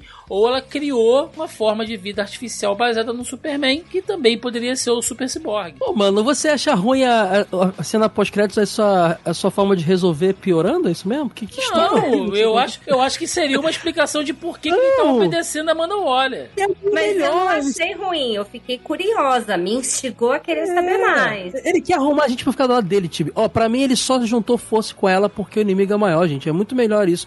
E se o Superman 2, o vilão não for Brainiac, eu nem vou assistir. Não, é, tem isso também. Bom, É isso. Antes da gente ir pro encerramento, vamos aqui ler alguns comentários da do nosso grupelho do Zoneando Podcast. Lembrando, gente, mais uma vez, se você está ouvindo esse programa e ainda não, ainda não faz parte do nosso grupelho, saiba que é molinho de entrar, o link tá na postagem aí, entra no post original desse programa, lá no, lá no nosso site, no zonae.com.br, entra no link do podcast, logo abaixo o player, tá lá para você ser redirecionado diretamente ao grupelho ou vai diretamente no Facebook aí, joga na barra de busca Zoneando Podcast, que vocês nos encontram também toda semana, salvo algumas exceções, eu jogo lá o tópico da pré-pauta pra galera comentar, deixar perguntinha, né? Enfim. Então vamos ler aqui alguns comentários, ó. Temos o nosso querido John Lennon que tá perguntando: a atuação está mais para The Rock ou deu uma diferença? Bom, a gente comentou, né, sobre a questão da, da é. atuação aí com certeza, com certeza é um papel bem diferente do mocinho brucutu bonachão que o T-Rock tá acostumado a fazer, né? Isso aí é, realmente... É diferente, tá bem diferente mesmo. Ele, eu achei que ele não tá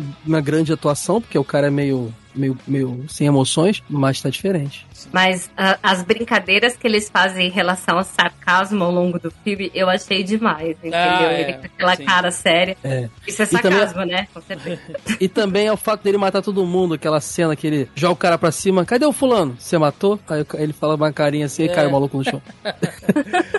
O Everton Chagas está aqui perguntando: Vou assistir essa semana, mas não consigo deixar de me empolgar com a Sociedade da Justiça. Quero mais projetos com ela. Foram, ignora foram ignorados por tanto tempo, né? E cita aqui, inclusive, os Novos 52. É, merece, né, gente? Acho que a Sociedade, inclusive, sendo melhor trabalhada, agora que ela já foi introduzida, merece até um filme solo, hein? Disclaimer: é, fala isso. Sociedade da Justiça está em Stargirl. Então, se você não viu Stargirl, você está perdendo, porque na verdade, né, esse universo, ele foi introduzido ali. É verdade. É, porque a DC sempre separou muito as séries e filme, né? As pessoas levam mais em consideração o universo DCU, né? Sim. Ah, sim, eu gostei do, muito de, dos dois personagens ali, né? O, do Adão Negro, o, do Gavião Negro e do, do Seu Destino. Adoraria um filme solo dos dois. Eu sei que uh, ia ser muito legal ver a origem do Gavião Negro e tal, o próprio Seu Destino. Uh, e também adoraria ver um filme dela. Talvez Seu Destino sobre, tenha sobrevivido ou tenha tido passe o elmo pra uma outra pessoa. Porém, tem que melhorar essa equipe, botar mais gente, né? Só os quatro ali, acho que não segura não o filme. Mas pareceu ser uma sociedade da justiça se reerguendo, vocês perceberam?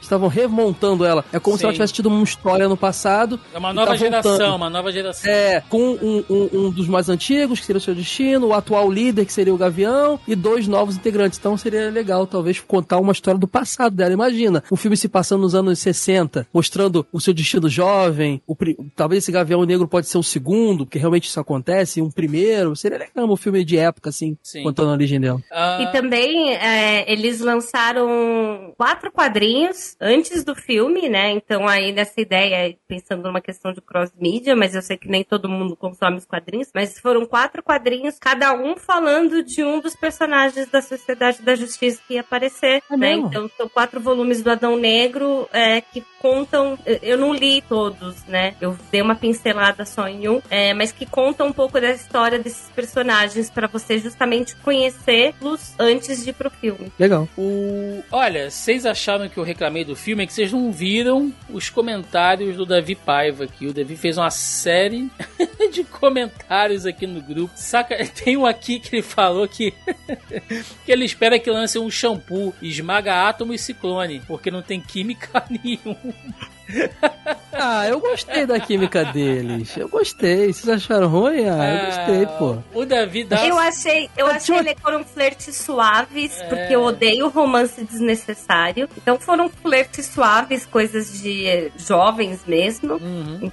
É, e eu não sei se muita gente conhece o Noah, que é o ator do Esmaga Átomo. Ele tem vários filmes de romance, é, comédias românticas, principalmente no Netflix, que são divertidíssimos, assim. Então, para quem já tinha visto alguns filmes anteriores dele, já entendi um pouquinho dessa pincelada dele, do, da, da parte de comédia romântica, né? Então, você vê ali o, o charminho que ele joga em cima dela, você vê as piadas que ele faz, aí lembra muito, tipo, a linha que ele trabalha nesses outros filmes. Ô, Tibi, era uma tensão sexual jovem ali, sabe? É. Era. Pode não dar em nada, mas ele, ela achou ele gatinho, ele achou ela gatinha, deram as paqueradas, mas estavam trabalhando. É Sim, isso. sim. Eu prefiro achar que eles saíram pra, pra tomar uma cerveja depois juntos e rolou alguma coisa. Esmagou o átomo, né? Depois. O- Mas eu, o Davi, enfim, né? Dá as sacaneadas aqui, ok? Mas ele comentou uma coisa interessante: que agora a gente vai começar a ver a galera indo pra academia com roupa do Adão Negro, né? E isso é uma coisa que eu acho legal, e diferente do personagem que seja, é coisas que a indústria de cinema de super-herói traz, né? Que outra época da vida a gente teria aí personagens como, sei lá, o Esquadrão Suicida, cara, em camisa dentro da Riachuelo, né? Dentro da C&A. verdade. Isso é, isso, é, isso é muito Guardiões da. Galáxia, Guardiões, Guardiões da, da Galáxia. Galáxia. O próprio Aquaman, cara, né? É. Quem diria, assim? Então, é, eu fico, eu fico feliz, né? Quem que- diria mesmo, né? O Aquaman. Sim, Ah, o, sim. o Homem de Ferro, como eu falei, que quando saiu o filme dele tava bem embaixo. Cara, será que, a, cami- será que a camisa do Adão Negro será a nova camisa do Justiceiro? Que todo machão que gosta de bater nos outros vai usar? Pô, Porque cara, é provável que... Não, muita gente vai entender esse filme errado, hein? Vai. O pessoal não, não vai, Vai. não vai se ligar na redenção que teve no final, ele quebrando o trono, dizendo que não vai ser um governante, mas um protetor. E acho que o pessoal vai começar a ver ele como um ícone aí meio fascista, talvez usando essa camisa aí, uma Harley Davidson, a camisa do, do, do Adão Negro. Eu imagino que isso possa Será? acontecer. Será? O Andréas, nosso querido Andréas Biller comenta aqui: quando chegar em algum streaming eu assisto, mas já sei sobre a cena pós-créditos. Dito isso, por que eles não largam o osso desse maldito DC Universe zoado? Mas é porque não é o mesmo universo mais, Andréas. Tá rolando um, um soft reboot, né? Como tá sendo. Na real, o aí. filme do Flash tá aí pra resolver isso, pra explicar isso, mas É. não sai o filme. Pois é, então calma. Eu calma. acho que o filme, o filme vai misturar os mundos e vai instituir um novo mundo com o melhor de cada filme. Sim, o melhor Batman que teve, o melhor isso, o melhor aquilo. Só que o filme não sai, né, cara? Aí fica essa confusão. E pode ser justamente por conta dessa mudança. Cara, claro, a gente sabe de todos os problemas do Ezra Miller, que é, também pode ter influenciado na mudança de data. Mas justamente por conta dessa alteração de calendário e do Adão Negro ter vindo antes agora, talvez eles tenham que fazer alguns ajustes necessários no filme do Flash para não perder isso que foi feito agora do Adão Negro. Sim. Pois é. E, bom, eu vou fechar aqui com o comentário do meu charal, Thiago Santos, que tá dizendo: se o filme fizer o sucesso, será que o The Rock vai ter algum poder nas produções futuras da DC? E é engraçado, né? Porque já teve gente pedindo no Twitter, né, nas redes sociais: não, o The Rock tem que ser o novo presidente da DC Filmes e tal. E o David Zaslav disse que não, gente. É, a gente precisa de alguém que seja focado nisso, né? O The Rock, ele é um cara que comprou aqui, né? A ideia, vestiu a camisa, mas ele tem outros projetos. Não, não, não faz sentido, né? Ele, ele assumir isso aqui se ele não vai poder estar de maneira integral dentro do, do nosso projeto, dentro do que a gente quer. E eu acho que também não faz muito sentido a, a galera ficar emocionada dessa maneira, porque a fórmula T-Rock funciona pro T-Rock, gente. É. Pode ser que não E- funcione pra outro. Eu acho que ele vai continuar tendo muito poder de decisão nos filmes dele. A gente sabe que ele. Acho que nem falamos episódio, aqui nesse episódio que ele que disse. A ideia inicial do roteiro é que o, o Adão Negro surgiria junto com o Shazam no mesmo filme. Ele que falou: vamos separar os filmes, vamos ter tons diferentes nos filmes e tudo mais. E, e ele que decidiu tudo isso e a galera comprou a ideia dele. Então acho que ele vai continuar decidindo as coisas dentro dos filmes dele. Ele tá, ele tá com a vibe meio do Robert Downey Jr. que tava na Marvel no- antigamente. É, sim, de certa Só que o maneira. Robert Downey Jr. não tinha muita vontade de se meter, não. é, de, Eu- Eu acho. De Mas cer- o. de- de certa maneira é um paralelo bom, cara. Faz, faz É, ele tá, ele tá. Ele é um cara que já é um cara que, que faz muita bilheteria. O filme, acredito que vai ter cri- tá tendo críticas boas, eu não acompanhei isso, porque se eu gostei, um cara que era reclamava de todos os outros, acho que a, acho que a galera que já curtia DC vai curtir mais ainda. Acho que a tendência é o cara só ganhar lá dentro, só crescer. Então é isso, gente. Vamos lá, vamos pro encerramento. Vambora. Just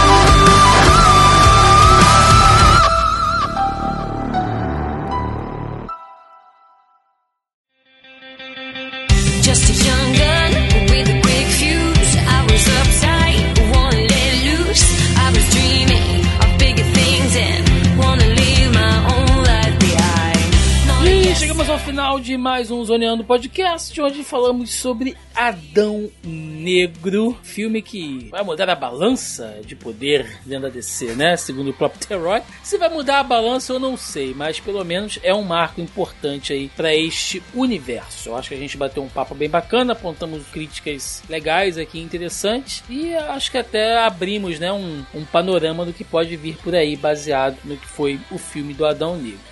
Bom, aquele momento para recadinhos, jabás aí o que vocês quiserem. Minha querida Carol Tibi Martins, que eu sei que tá aí no, em ritmo de evento, né? Seu recado, seu jabá aí, o que você quiser, minha querida. Opa, é sempre um prazer estar aqui, né? Apesar de ser de casa, não estou aí com tanta frequência, mas é sempre um prazer estar aqui. Vou aí, segue minhas redes sociais, né? Segue lá no Instagram, arroba Martins, C-H-I-B-I Martins, com S no final. É, que lá eu tô sempre divulgando onde estarei, o que está acontecendo.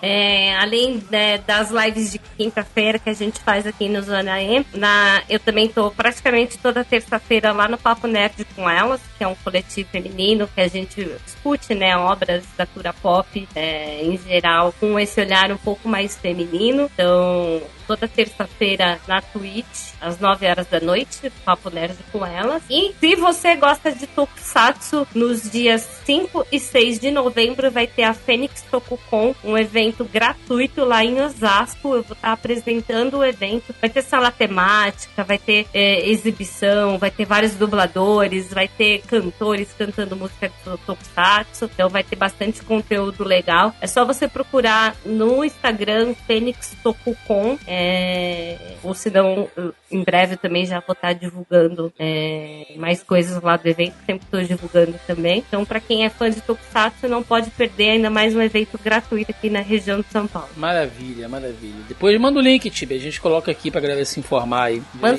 Tá bom? É, meu querido Caio Hansen, hoje fizemos uma dobradinha. O Caio não, não aguenta mais falar de Adão Negro, né? Gravamos Pior- dois podcasts hoje. Pior que não, cara. Eu fiquei muito afim de falar desse filme. Eu gost... Cara, esse filme foi um marco. Se não foi pra. Pode ser só pra mim, mas eu senti que foi um marco ali de virada. Tô muito feliz. Eu sou fã da DC, cara. Eu quero que dê certo. Tá certo. Mas é isso aí. Meu foi maratona querido, mesmo. Ao Obrigado. contrário aí. de mim que assiste pra falar mal, né? Mas nessa eu paguei a língua. Mas sabe Eu por fui quê? nessa vibe, eu Mas- fui nessa vibe, me surpreendi. Mas por quê? Porque não é anime. Se fosse anime, a Tibi ia gostar. Piada interna aí, quem acompanha as nossas lives. Caio Hansen, meu querido, cara, muito obrigado. Espero que você tenha curtido aí. Você já, já, já é de casa, convidado porra nenhuma. Então, dá seu recado, seu jabá aí, onde a galera te encontra. Pô, pessoal, eu faço podcast super soda e fala de a pegada é coisas legais, porque é o meu jeito de abrir o escopo e falar de quadrinhos, falar de cinema, falar de séries, falar de videogame, de música, de tudo que eu acho legal. Geralmente eu pego o assunto que tá mais hypado no momento e debato, ou pego alguma coisa até que tá meio esquecida, mas que não é velho o suficiente pra entrar no meu outro projeto que eu faço parte, que é o Jogo Velho barra TV de Tubo. São dois podcasts no feed só, onde lá sim é pra falar de vearia. Então tem esses dois, tem esses três projetos que vocês acompanharem. O Super Soda, pra umas coisas mais modernas e, e mais debate, assim, tá bem legal mesmo, assim, tô, tô muito feliz com esse conteúdo. E o Jogo Velho barra TV de Tubo, você procura lá no seu pod- aplicativo de podcast Jogo Velho, que você acha, mesmo feed tem os dois. E é- são dois podcasts, um de nostalgia de videogames, um de nostalgia televisiva, sempre uma veiaria lá, uma, aquela coisinha que aquece nosso coração, beleza? É isso aí que eu tenho pra anunciar por enquanto, mas tem coisa nova vindo aí. Dentro do Super Soda vai, vai abrir um, um- um leque de conteúdo aí que eu tô planejando. Fiquem ligados. Maravilha, maravilha. Gente, recadinhos de sempre, né? Então vamos lá, nossa maratona de recados aqui. Primeiro, antes de tudo, lembrando mais uma vez, se você tá ouvindo esse podcast e não faz parte do nosso grupelho do Zoneando Podcast lá no Facebook, tá dando bobeira, entra aí, o link tá na postagem, logo abaixo é o player, ou você procura diretamente lá no Facebook, na barra de busca por Zoneando Podcast, que vocês nos encontram também, trocando ideia, divulgando trabalho e semanalmente fazendo o nosso tópico da pré-pauta, para ter a colaboração de vocês, nossos caros e nobres ouvintes aqui na construção das nossas pautas. Além disso, estamos nas demais redes sociais, né? Vocês nos encontram no Twitter, estamos também lá no Instagram, temos nossa página no Facebook, claro, e temos nosso canal no YouTube. Toda semana com vídeo de reação, análise de filme, análise de, de série, alguma polêmica, notícias e, claro, né, a nossa live de quinta-feira, toda quinta-feira, 8, 8 e 15 da noite. Eu, Carol Tibi Martins. Marcelinho Delgados e convidados. Estamos lá fazendo a nossa live com os giros de notícia mais é, peculiares, mais pitorescos da internet aí de meu Deus, diria eu, sempre focando, claro, mais em cultura pop, né, nesse tipo de conteúdo que a gente já produz aqui. Além disso, temos também o nosso canal no Telegram. Sim, inauguramos nosso canal no Telegram este mês, né, que é uma forma ali da gente estar trocando ideia com vocês, trazendo é, um contato mais direto, né, trocando ideia em tempo real, e também vai ser uma forma da gente estar fazendo outras atividades, como por exemplo sorteios, e quem entrar aí no nosso canal do Telegram neste mês de outubro, ainda dá tempo, é, já vai estar automaticamente participando de um sorteio de um box de livros da Marvel, gente. Pois é, uma maneira aí que a gente está fazendo já de movimentar o grupo e oferecer aí também né, um, um mimo para vocês aí que nos acompanham, né, que, é o que oferece um, um tempo de vocês aí pra gente consumir o nosso conteúdo e uma maneira de agradecimento. E também, para finalizar, o nosso canal lá no TikTok canal Zona E Underline Oficial. Estamos lá no TikTok, né? Eu tô tentando produzir sempre que eu posso, colocando uns cortezinhos lá, trailer, né? A gente sabe que o dia a dia tá corrido, ainda não consegui organizar aqui minha rotina, mas, né, estamos produzindo aí sempre que podemos. Gente, é isso, são os nossos recadinhos dessa semana. É, deixe nos comentários a opinião de vocês, o que, que vocês acharam do filme do Adão Negro, The Rock, funcionou, não funcionou, e qual o futuro da DC após o filme. Deixa aí a sua opinião. Nós ficamos por aqui e até semana que vem. Um abraço e até mais. Valeu! Valeu! Valeu!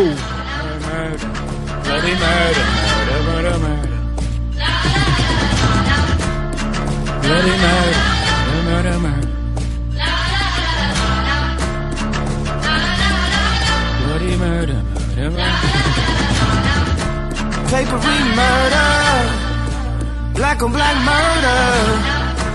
Papery murder, black on black murder. yeah. This is to the memory of Dan Roy Henry. Too much enemy fire to catch a friend.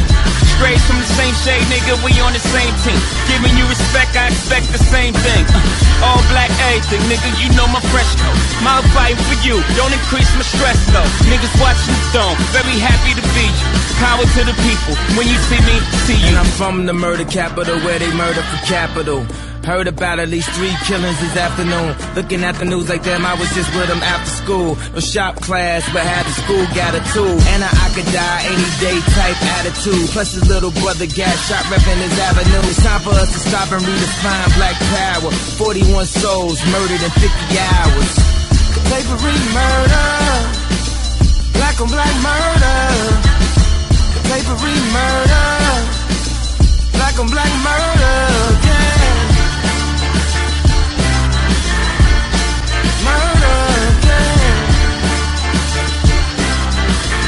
Genocide. Cause I can still hear his mama cries. Know the family traumatized. Shots left holes in his face. About piranha. The old past, pastor closed the cold casket. And said the church ain't got enough room for all the tombs. It's a war going on outside when you ain't safe from. I feel the pain of my city wherever I go. 314 soldiers died in Iraq. 509 died in Chicago. I arrived on the day Fred Hampton died.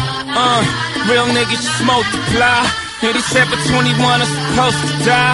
So I'm out here celebrating my post demise. If you put crabs in the barrel to ensure your survival, you gon' end up pulling down niggas that look just like you. What up, blood? What up, cuz? It's all black.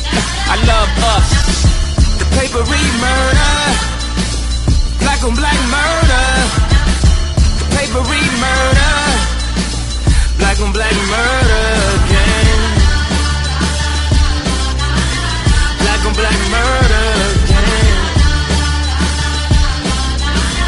Black on black murder. It's a celebration of black excellence. Black tie. Black Maybachs. Huh. Yeah. Uh. Black excellence, opulence, decadence. Texas next to the president. I'm president, I dress in dress. In other boutique stores in Paris. In sheepskin coats, I silence the glam. Do you know who I am, Gladys? No cheap cologne whenever I sh- Success never smells so sweet. I stink of success. The new black elite. They say my black car bear the mark of the beast. I repeat, my religion is to be. My verses like church. My Jesus, peace. Now please, domino, domino.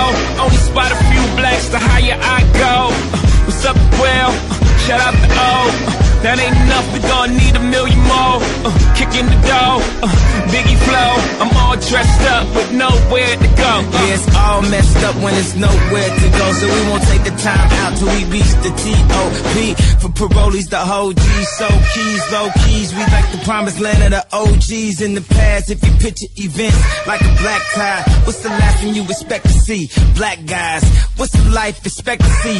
Black guys. The system's working effectively. That's why I be a real man. Take care of your son. Every problem you had before this day is now done. New crib, watch a movie. Cause ain't nothing on the news but the blues. Hit the mall, pick up some Gucci. There ain't nothing new but your shoes.